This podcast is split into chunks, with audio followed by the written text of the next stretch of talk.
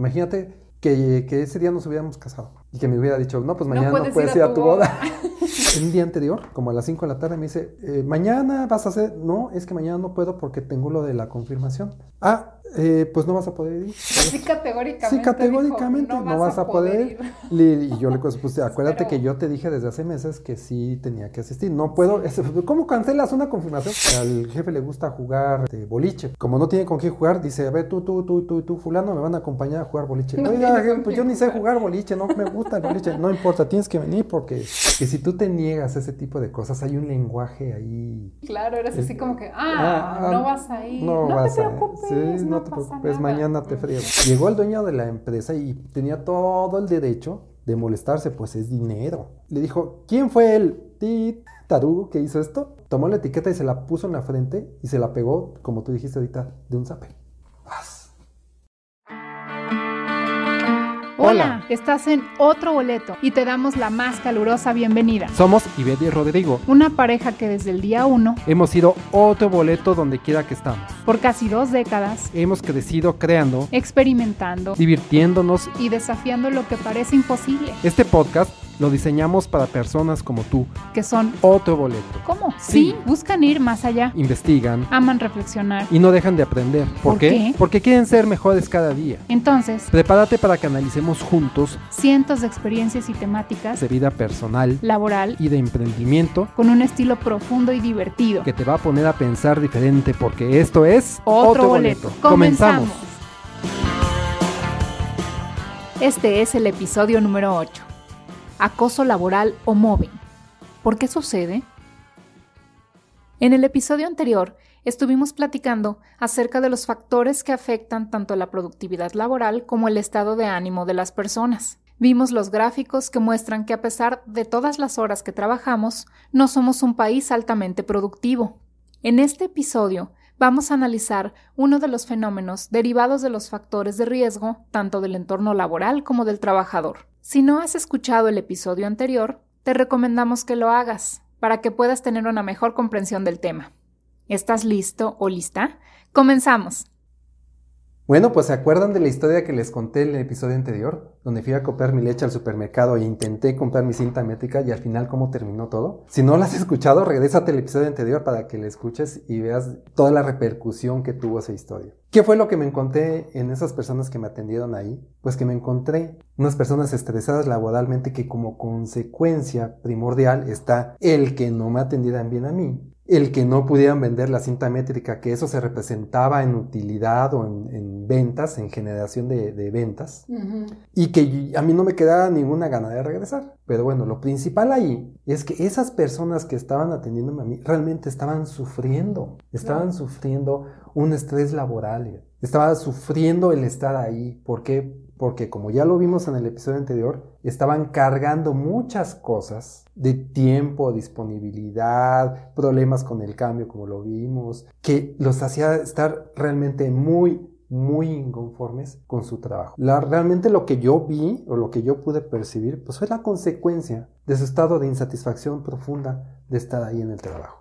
Y lamentablemente ese es el caso de, como lo vimos en el episodio pasado, de 7.5 de cada 10 personas que trabajan están así, están estresadas. Y como te preguntaba yo la vez pasada, ¿quién en la forma de, estar tan estresado puede trabajar bien, puede producir bien, puede sentirse contento. ¿Quién con tanto estrés no puedes? A lo mejor puedes mm, fingir un rato, pero no puedes con eso, se te nota. ¿Tú lo percibes mucho en los lugares a donde vas a comprar o adquirir algo? Siempre que necesitas servicio de algo. Normalmente percibes que las personas que te están atendiendo están estresadas, están agobiadas, están tristes de estar ahí. Realmente es sobresaliente o cuando te encuentras a alguien que, que, está en un estado feliz y está de alguna forma brindando un buen servicio o está atento a lo que necesitas, que notas que está contento, ¿no? Te encuentras mucho más personas que les notas la atención que las personas que están más relajadas. Y ese es un problema que no es nuevo, como lo veníamos platicando, pero que se presenta, pues yo te podría decir que incluso cada vez más, no sé si vamos a estar creciendo en ese número o vamos a ser capaces de bajarlo, pero las personas en su trabajo están muy estresadas. Y esas que, se, que están realmente en contacto con el público y las que no vemos, las que están en las oficinas que no que no tenemos nosotros contacto con ellos. En las plantas, en las plantas de producción, eh, están las personas, muchos, centenares de personas conviviendo todos en un trabajo y también tienen ese problema. Entre ellos no se relacionan bien, entre ellos están estresados, se contestan feo. Escribe en tu navegador otroboletopodcast.com. Entras a la página, en la pestaña Episodios das clic Navegas por los episodios, escoges el que más te guste o el que quieras escuchar y debajo del texto vas a encontrar el reproductor en la página web, listo para que le des play. Pues sí, evidentemente todo eso que se vive desde mm, ejemplificado en la historia que nos contaste en el episodio anterior y que lo confirmamos muchas personas de que diario, día con día lo vivimos la gente está estresada. Eso es un hecho. Sí está estresada, ni siquiera, es más, sin ver las gráficas lo podemos garantizar porque lo vivimos todos los días.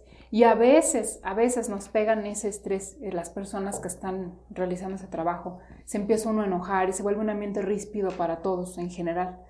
Pero lo que finalmente notamos es que este estrés genera una desvinculación en los empleados. Eso quiere decir que están trabajando, efectivamente, pero no les importa realmente si están dando un buen servicio, si están obteniendo el número. Hay gente que renuncia a las metas desde el principio porque dicen, hombre, yo ni voy a llegar a eso. Y trabaja, ¿sí? No puedes negar que, que, que, trabaja. O sea, está, entró No puedes negar que está presencialmente ahí. Ahí está. Donde debe estar. Ahí está. Pero realmente, qué, ¿qué tanto está produciendo? O sea, que realmente qué tanto está generando. Nadie lo mide a nadie le importa, ni al trabajador ni a la empresa, entonces estamos viendo una indiferencia total que genera más estrés. O sea, digo, por si fuera poco. Y menos productividad. Menos productividad, y ahí están las barras, ¿verdad? y el círculo vicioso del que platicamos. Y total que nunca salimos de donde mismo. Pero bueno, dentro de todo esto que, que estuvimos analizando, pues nos dimos cuenta que hay dos fenómenos muy fuertes. Dentro de todo este estrés laboral, hay dos fenómenos que ya se empiezan a, a diferenciar uno de otro, pero que incluso hay gente que los vive juntos. Y uno de ellos es el llamado mobbing. ¿Qué es el mobbing? Para, en términos sencillos, y para referenciar con algo que tenemos ya más dominio en la actualidad, se puede decir que es un bullying, un bullying laboral, por así decirlo. Le denominamos mobbing en el trabajo. Hay muchos eh, factores que tú puedes identificar en, dentro del trabajo para saber si tú estás teniendo mobbing como empresario en tu compañía o estás recibiendo incluso mobbing. O sea, aquí nada más se trata de, ponerse en el punto donde si tú lo recibes, nada más, sino también si tú lo estás aplicando o no lo estás aplicando. Hay de alguna forma siete puntos detectados dentro del mobbing que nos, nos dan un indicador, eh, nos pueden dar un indicador si lo estamos sufriendo o no lo estamos sufriendo en el trabajo. Es más común se puede confundir con las buenas relaciones en el trabajo, con la idiosincrasia que tenemos, de que en el trabajo tenemos la necesidad de ser divertidos, de estar molestando al compañero, de ser dicharacheros, de platicones. Y la idea es como que cacharnos a nosotros si realmente estamos en una situación de mobbing, ya sea dándola o recibiéndola, ¿no? Y bueno, la primera parte que, que tiene el mobbing es ignorar. Y como ejemplos de ignorar, pues tenemos bastantes, como por ejemplo cuando llegas a una junta y estás sentado en una reunión y no te permite ni siquiera expresarte, ¿no? Que se vuelve un monólogo de alguno de los compañeros o algún grupito, el famoso club de Toby, donde tú quieres decir algo y nadie te permite decir nada. Tú dices algo, alguna idea, te la descartan, no te dan chance de exponer tus ideas, los, los, las mejoras que tú podías aportar.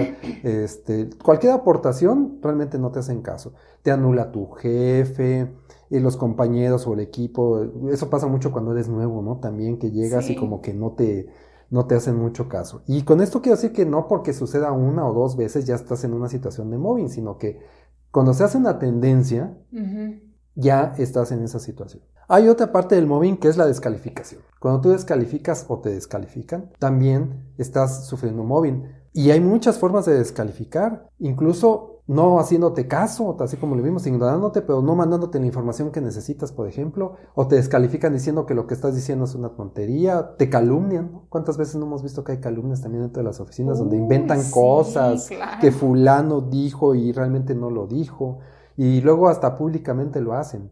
Lo hacen de manera que, que todos escuchan cómo te están levantando, como decimos vulgarmente aquí, un están levantándote un falso que tú no tuviste y te están eh, descalificando realmente porque están haciendo pensar a los demás que lo que tú estás haciendo pues no vale la pena o no sirve. Entonces es una descalificación constante, ¿no? Hay también injusticias, como punto número tres, podríamos llamarlo así, injusticias. Las injusticias en donde cuántas veces no hemos escuchado casos de, de gente que, que hace algo, una mejora, y de repente se la atribuyen a otra persona o tu mismo jefe o el mismo jefe se la atribuye, ¿no? Donde dice, a ver, esta idea fue mía o fue de, fue de Sutano y tú sabes que fue perfectamente bien tu idea y ya fue una injusticia porque ya como quien dice te la ha robado, ¿no? Otra injusticia es cuando te, te amenazan y te están constantemente diciendo que si no llegas a algo, pues te van a correr, por ejemplo. O cuando te corren injustificadamente, su nombre lo dice, ¿no? Que dices, bueno, pues si yo hice todo bien, todo esto, y me corren injustificadamente, o por algún chisme que te inventaron y que tú no hiciste, te corre, pues estás viviendo una injusticia. Otra injusticia que se me ocurre, por ejemplo, es cuando tienes eh, un permiso importante o una, una, fiesta, por ejemplo, o una actividad importante, y ahí vamos a contar una historia que incluso a mí me sucedió. Eh, déjame decirte que eh, teníamos nosotros, si tú te acuerdas, teníamos una confirmación y eh, yo le había avisado a mi superior, a mi jefe, que ese día no iba a poder asistir porque tenía una confirmación con meses de anticipación. Pues es un evento programado. Es un evento programado. y además es un evento donde yo tengo que estar ahí, pues no es un evento que diga y lo puedo suspender y lo, ¿sí? Con antelación. Y resulta que el, un día anterior, como a las 5 de la tarde, me dice, eh, mañana vas a hacer, no, es que mañana no puedo porque tengo lo de la confirmación. Ah, eh, pues no vas a poder ir porque hay que hacer esto y o esto. Sea, sí categóricamente. Sí, categóricamente no, vas, a poder. y yo le pues acuérdate que yo te dije desde hace meses que sí tenía que asistir. No puedo.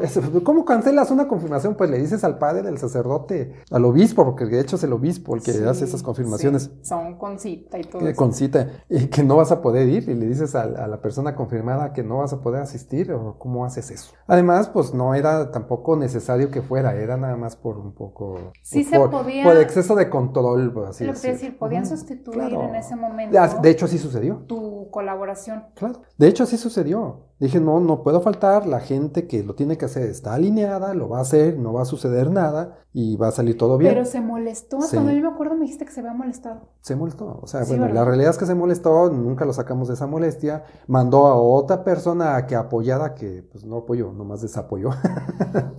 el, el tema es que, que no pasó nada. ¿Sí? No había necesidad, pero ¿cómo se le ocurría, por ejemplo, decir que un evento programado que se había dicho hace cuatro meses? Estaba avisado. Estaba avisado. formalmente. Que coincidió con alguna actividad de la compañía en ese momento. Sí. Ok, imagínate que, ese día nos hubiéramos casado y que me hubiera dicho, no, pues mañana no puedes, ir, a tu, boda. y yo conozco jefes que hacen eso, ¿eh? O sea, a ese grado llegan, o sea donde te, incluso te ponen en la disyuntiva de, pues renuncio ahorita porque no puedo faltar a mi evento, ¿no? son, son cosas que no, no van, no están en el lugar, pues. Ese tipo de negación a permisos ya importantes, pues caen en una injusticia, ¿no? Recuerda que también nos puedes encontrar en YouTube. Dale me gusta, oprime el botón suscribir, activa la campanita de notificaciones y escoge todas para que no te pierdas ninguno de nuestros episodios. También la parte donde tú tienes buenos resultados, estás logrando cosas y al final no estás reconocido, y no estoy hablando de dinero, la clásica palmada, el clásico diploma tal vez, la clásica mención en una junta, todas esas cosas importantes de reconocimiento no se dan y ves que los dan a otras personas, pues realmente estás cayendo en, un sistema de injusticia. Hay otros puntos, por ejemplo, que el abuso de autoridad, donde pues ¿Cuántas veces no hemos visto el que te obligan a actividades fuera del trabajo? No estamos hablando de que si vamos a una convención o vamos a una actividad en grupal, no, no. Actividades ya fuera del trabajo donde te dicen, al jefe le gusta jugar este boliche, por ejemplo. Como no tiene con qué jugar, dice, a ver, tú, tú, tú, tú, tú, fulano, me van a acompañar a jugar boliche. Oiga, pues yo ni sé jugar boliche, no me gusta el boliche. No importa, tienes que venir porque, aunque no te lo digan, si tú sabes perfectamente bien, y no me dejarán mentir, que si tú te niegas a ese tipo de cosas, hay un lenguaje ahí entendido. Sí, claro, eres así como que, ah, ah no vas a ir, no, te preocupes, no, te preocupes, mañana te friego. ¿Sí me explico? Y sí suceden ese tipo de cosas.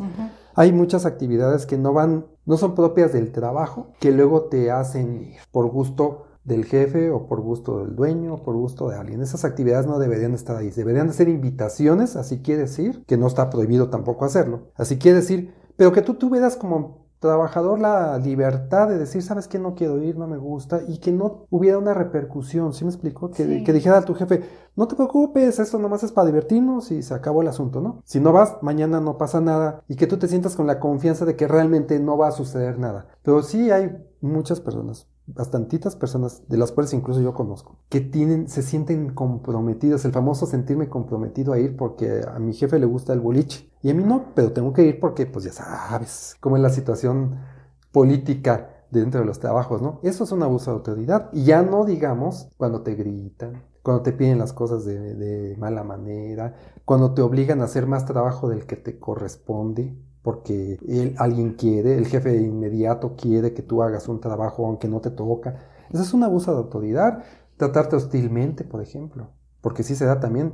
Hay casos de los jefes que él pasa, oiga, disculpe, fíjese, porque hasta les tienen que hablar de usted, ¿no? Sí. Y el jefe no se detiene. Se sigue caminando, casi tienes que ir persiguiéndolo para para poder hablar con él. ¿Qué te parece que hay algunos hasta que les tienen que decir, oiga, licenciado, disculpe? Sí. O sea, el título por delante, segundos? o sea, no te llamas Juan, no te llamas Pedro, eres, oiga, licenciado. No le están en su escritorio, por ejemplo, no te dicen ni pásale, ni te levantan la vista, ni te ven. Eso, pues te causa un estrés. Claro. Las burlas. Y aquí ya no nada más es jefe eh, trabajador, ya también es la cuestión colateral, ¿no? Las burlas en las oficinas en México están constantemente ejerciéndose pequeñas bromas que cuando son consensuadas, pues bueno, son hasta cierto punto aceptadas, ¿no? Porque también hay que pasársela bien dentro del trabajo y eso se entiende, ¿no?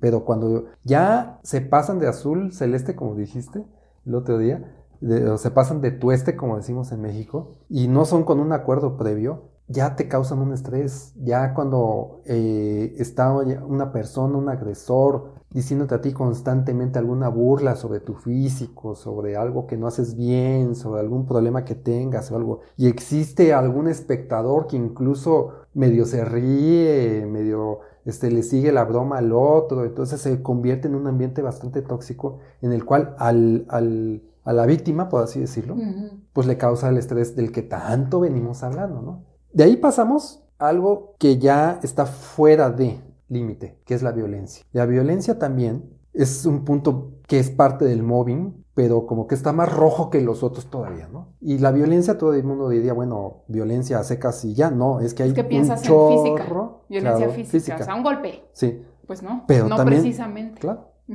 sea, eh, el hecho de aventarte, por ejemplo, un trabajo mal hecho al piso, eso ya es violencia. El hecho de eh, decirte eh, tonto o lárgate de aquí, es una violencia verbal. Hay muchas formas de violencia que nosotros tendemos a no identificar como una violencia que sí realmente es, lo es. Simplemente el no respetar tu opinión o, por ejemplo, no respetar tu interés particular sobre algún equipo de fútbol, por ejemplo, y te voltean y te dicen, ah, ese de manera despectiva, ya están ejerciendo una violencia también. Y no digamos las violencias físicas que sí se llegan a dar en algunas ocasiones, porque sí hemos sabido de casos que los jefes incluso toman algo y lo avientan y tienen que salir corriendo las personas que estaban en la oficina porque pues hicieron su rabieta o pegada en el escritorio. O sabes qué otra cosa también que parece inofensiva y tendemos a normalizar, el famoso sape. Ah, pues. La sapeada, que para los que nos escuchan en otros países es dar un golpe en la cabeza, así como de no sea tonto, o así como de, ah, qué menso. O sea, es como hacerte sentir tonto, pero con un golpe en la cabeza. Y ahí te voy a contar también otra cosa que yo viví. En esa mueblería, los que no me escucharon en un episodio anterior, platiqué que yo trabajé en una mueblería hace muchos años, donde era como una patada en la espinilla todos que los días. tu oportunidad de ser pateado en las espinillas, no todo mundo tiene esas oportunidades. Bueno, pues resulta que a alguien del departamento de electrónica le pegó a las televisiones que ahí se vendían los precios con, o sea, pegar, pegar en serio, etiqueta, ¿eh? Se las pegó en las esquinas de la del marco de la televisión y eso no se debe hacer porque pues daña la estética de la televisión, o sea, No, pues propiamente. se queda todo se pegosteado, pegosteazo. claro. No se lo puedes quitar y cuando se lo quitan los rayas y son televisiones de exhibición, pero también se venden, ¿no? Sí, claro. Llegó el dueño de la empresa y tenía todo el derecho de molestarse, pues es dinero. Es una situación, pues hasta cierto punto lamentable y grave en eso, ¿no? Pero hay maneras de corregir las cosas. Esta persona, este dueño de esta empresa, tomó una de las etiquetas, le llamó al jefe del departamento que él ni siquiera eh, tenía en el entierro porque él no había sido el que había pegado malos precios, había sido el, el de montaje. Tomó la etiqueta, le dijo, ¿quién fue el tarugo que hizo esto? Ni le había contestado el jefe de departamento, tomó la etiqueta y se la puso en la frente y se la pegó, como tú dijiste ahorita, de un zape. Paz. Y así en la frente. ¿Y qué le dijo? Yo me quedé ahí, no le di, o sea, el, el jefe de departamento, o sea, el trabajador, no dijo nada. No, Se pero quedó el, el jefe, el que No se le enojó, dijo nada. No dijo nada. o sea, le dijo ¿qué? eso. Fue el tas, Ajá. le pegó la etiqueta ahí, le dio el zape, yo estaba ahí, presen- o sea, éramos cuatro personas y el al que le pegó la etiqueta. Y pues nos quedamos así como que de primera no saber qué decir. Sí. Esta persona a la que le pegó la etiqueta dependía de mí, ¿sí? yo era el jefe directo. Volteo y le digo a, a- a la persona que le pegó la etiqueta, que es el dueño, o sea, imagínense dirigirse al dueño, ¿no? O sea, al, al de hasta arriba, ¿no? Híjole, este, señor, fulano, quiero platicar con usted. Y lo alejé. Y ya platicamos allá. Pero el simple hecho de haber hecho eso, imagínate, nunca lo había visto yo en mi vida. Fue la primera vez que yo vi que un jefe era capaz de hacer eso. Y entiendo el enojo. Y tampoco es algo que después me enteré con el tiempo, porque era muy nuevo yo ahí, me enteré que, que no fue una situación ocasional. Es de lo Sin- normal. era, era una normalidad en él. Por lo menos unas cinco o seis veces al año se le aplicaba a alguien. Una vez sacó, dicen, porque yo no supe, de patadas a alguien de la oficina, cosas así, ¿no? Eso yo ya no lo vi.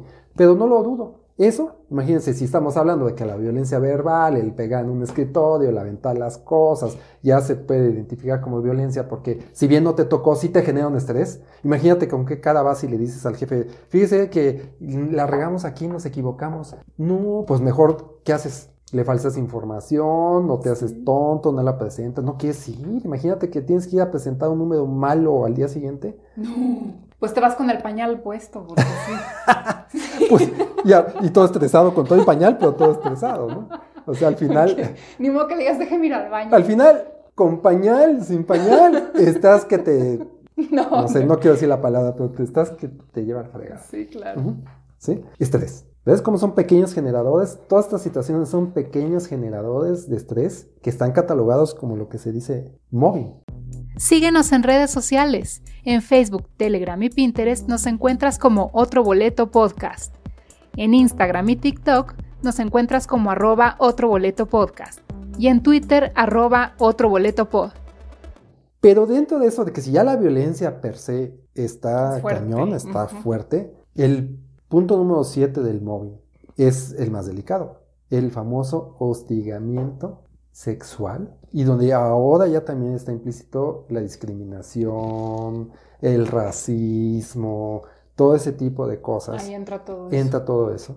Pero, ¿qué es hostigamiento sexual? O sea, eso es lo difícil de catalogar, ¿no? La clásica que se vive en las oficinas en México son, ya viste la nueva, es ya el empezar el famoso, como nosotros le decimos a veces, el radio pasillo o lo detrás de bambalinas, donde ya viste la nueva y empezar a hacer eh, gala de los atributos físicos y ya de eso algunos compañeros se pasan al lado donde ya hay incluso las miradas lascivas, Los comentarios comentarios. inapropiados. Sí, claro. Este, el hecho de que se ha presentado, en, en México existe el famoso albur, que es hablar en doble sentido sexual, por así decirlo, donde se ha, se ha presentado y hemos visto donde incluso alburean, así se dice en México, donde le dicen ese tipo de, de hacer, ese tipo de frases o acercamiento a las mujeres que no lo están entendiendo a veces, pero que eh, tiene un tema, un tono sexual, donde todos los demás están riendo Sí. de la situación y a veces no lo entienden las, las mujeres, pero si bien no lo entienden, se lo sienten y lo perciben. Ese es un hostigamiento que en México se da Uh, de manera Todos los días. todo importante, el tiempo, ¿no? claro. insinuaciones, que esas llega a haber muchas, El famoso compañero que cuando platica contigo te toca la pierna. Oye, pero ¿Qué ¿sabes pasa? lo Los digo? abrazos eh, de más Sí. para la foto, que ya hasta hay Ah, artistas bueno, que les sí. han... Pero eso sucede laboralmente. Pero, por ejemplo, ¿cuál, cuál sería la peor de estas del hostigamiento sexual? Y te la quiero preguntar a ti, porque eres mujer. Mira, yo creo, para nosotras como las mujeres es bien difícil la parte, y eso yo lo entendí hasta después, Ajá. y existe hasta un número por ahí que anda, nomás que no lo traigo ahorita a la mano, que dice que un gran porcentaje de los hombres detecta la buena voluntad o la educación de una como mujer como coquetería. Sí. Entonces tú tratas de ser agradecida, ya, gracias, y mira esto, mira lo otro, y resulta que la mayoría, no todos, cree que estás tirándole la onda. Digámosle que en buen Entonces es porcentaje. bien difícil porque dices, ay, ¿qué hago? O sea, entonces no sonrío, entonces no lo veo, pero y, y- si él es una persona sensata y dice, no, no voy a ser tan, tan, este, expresivo porque no vaya a creer, entonces qué difícil eso. Es una situación complicada, pero todo parte de la educación, de entender cómo estamos y, y por mucho que exista esa percepción masculina de las mujeres, pues estamos en un ambiente laboral, pues. Estamos en un ambiente donde tenemos que ser más, más eh, cuidadosos y más reservados en ese tipo de comentarios, porque tú no sabes si la otra persona se va a sentir agredida o no. Claro, ¿Sí? no sabes hasta Entonces, dónde llegar. claro. Por ejemplo, un hombre, yo me imagino en el caso de ustedes, quieres ser caballeroso y le, le retiras la silla para que se siente, ¿cómo lo va, cómo lo vamos a tomar o lo va a tomar la mujer a la que se lo estás haciendo? ¿Como un acoso? ¿Como un punto positivo? Eh, realmente sí, hago todo este cuestionamiento porque no es como para debatir ahorita, porque sí es muy debatible sí. todo eso, es que volvamos al punto original de esto, que te acuerdas del cuadrito que platicábamos en el episodio pasado de los factores psicosociales. Tiene que ver, por un lado, las eh, cuestiones culturales, educativas de cada persona y también tiene que ver el ambiente laboral.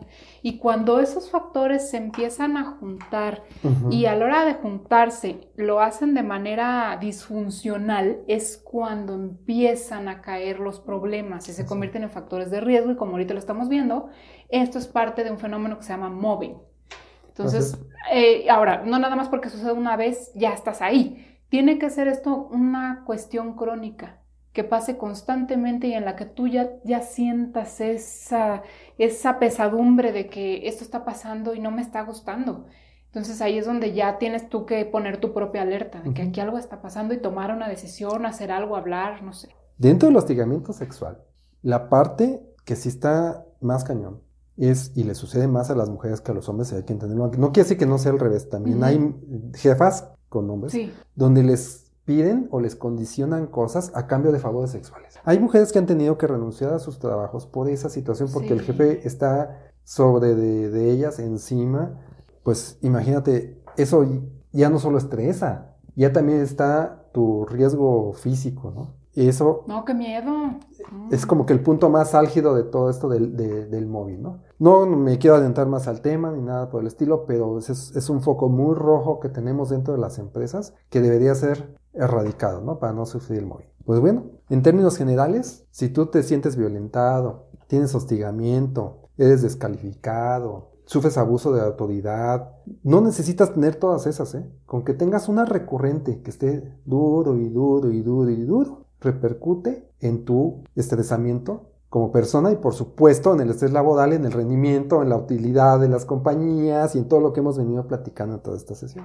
Otro Boleto Podcast está disponible en plataformas como Spotify, Apple Podcasts, iHeartRadio, Amazon Music, iVoox, Google Podcast, Tuning y muchas más. Ya dentro de alguna de estas, pon en el buscador Otro Boleto Podcast y dale play. Y bueno, ya- sabemos lo que es el móvil. Sabemos que lo tenemos en México porque todos los que nos están escuchando, nosotros lo hemos visto, tú lo has visto, existe esta situación en México. Hay que ser realistas de que existe y lo hemos vivido y a veces hasta lo confundimos con el lenguaje o la conducta empresarial que hay que tener, ¿no? Sobre todo en las burlas y ese tipo de cosas, ¿no? Lo que pasa es que tendemos a normalizar Tenemos a normalizar, muchas cosas que no deberían o no, no deberían de ser normales. Así es. Esa es la cuestión. Ahora, ¿qué repercusión tiene el móvil realmente? ¿Sí? ¿Y en dónde estamos situados en el móvil? Porque ya lo platicamos y creemos que sí nos afecta, pero sí nos afecta con números reales. El mobbing en México no está tan bajito ni tan sencillo ni de lo que parece, pero lo que sí te quiero decir es la repercusión que tiene. La gente que sufre mobbing en una empresa o ha sufrido mobbing en alguno de sus trabajos, aunque ya no esté en ese empleo, ¿eh? aunque ya no esté en esa situación, pero lo tuvo, el 27% de las personas no se recupera. Casi tres personas de días que lo sufren o lo sufrieron, no se recuperan. Lo siguen padeciendo, se siguen sintiendo estresados, deprimidos, estresados, y aunque ya no estén en la situación que vivieron en ese empleo. Si tú estuviste en un empleo, por ejemplo, tres años, con una presión laboral, con un jefe que te gritaba, con un compañero que te traía con burlas, este, donde, te, donde te, impidieron ir a tus eventos importantes porque tenías que trabajar, donde tenías 10 horas de, trabajo eh, extenuante de estar presente ahí, no te recuperas. Tres, casi tres personas de cada diez no se recuperan nunca. Eso es, un, es alarmante porque como que quedas marcado, como que ya te, te pusieron la, marca así como res, casi, casi, y ya no te recuperas. Así estás para siempre. Problemas de, de, concentración, un chorro de cosas. Bueno, pues ahí no acaba la cosa. El 35% de las empresas en México reportan casos de acoso laboral, o sea, de móvil. 35% lo reportan. Y ahí volvemos a lo que platicamos en el episodio anterior, qué tan sesgado o qué tan real es ese número. Porque para que aparezca ahí, tiene que haber un proceso de que fíjese que me está sucediendo esto al jefe, el jefe hacerlo, reportarlo, casi casi darle seguimiento para que ese número figure en ese 35%. Así es que, por lo menos, por lo menos, el 35% de las, eh, por ciento de las empresas reportaron caso. Ahora, por otro lado, tenemos 5 de cada 10 o sea, un 49%, 5 de cada 10 ¿eh? empleados sufren móvil.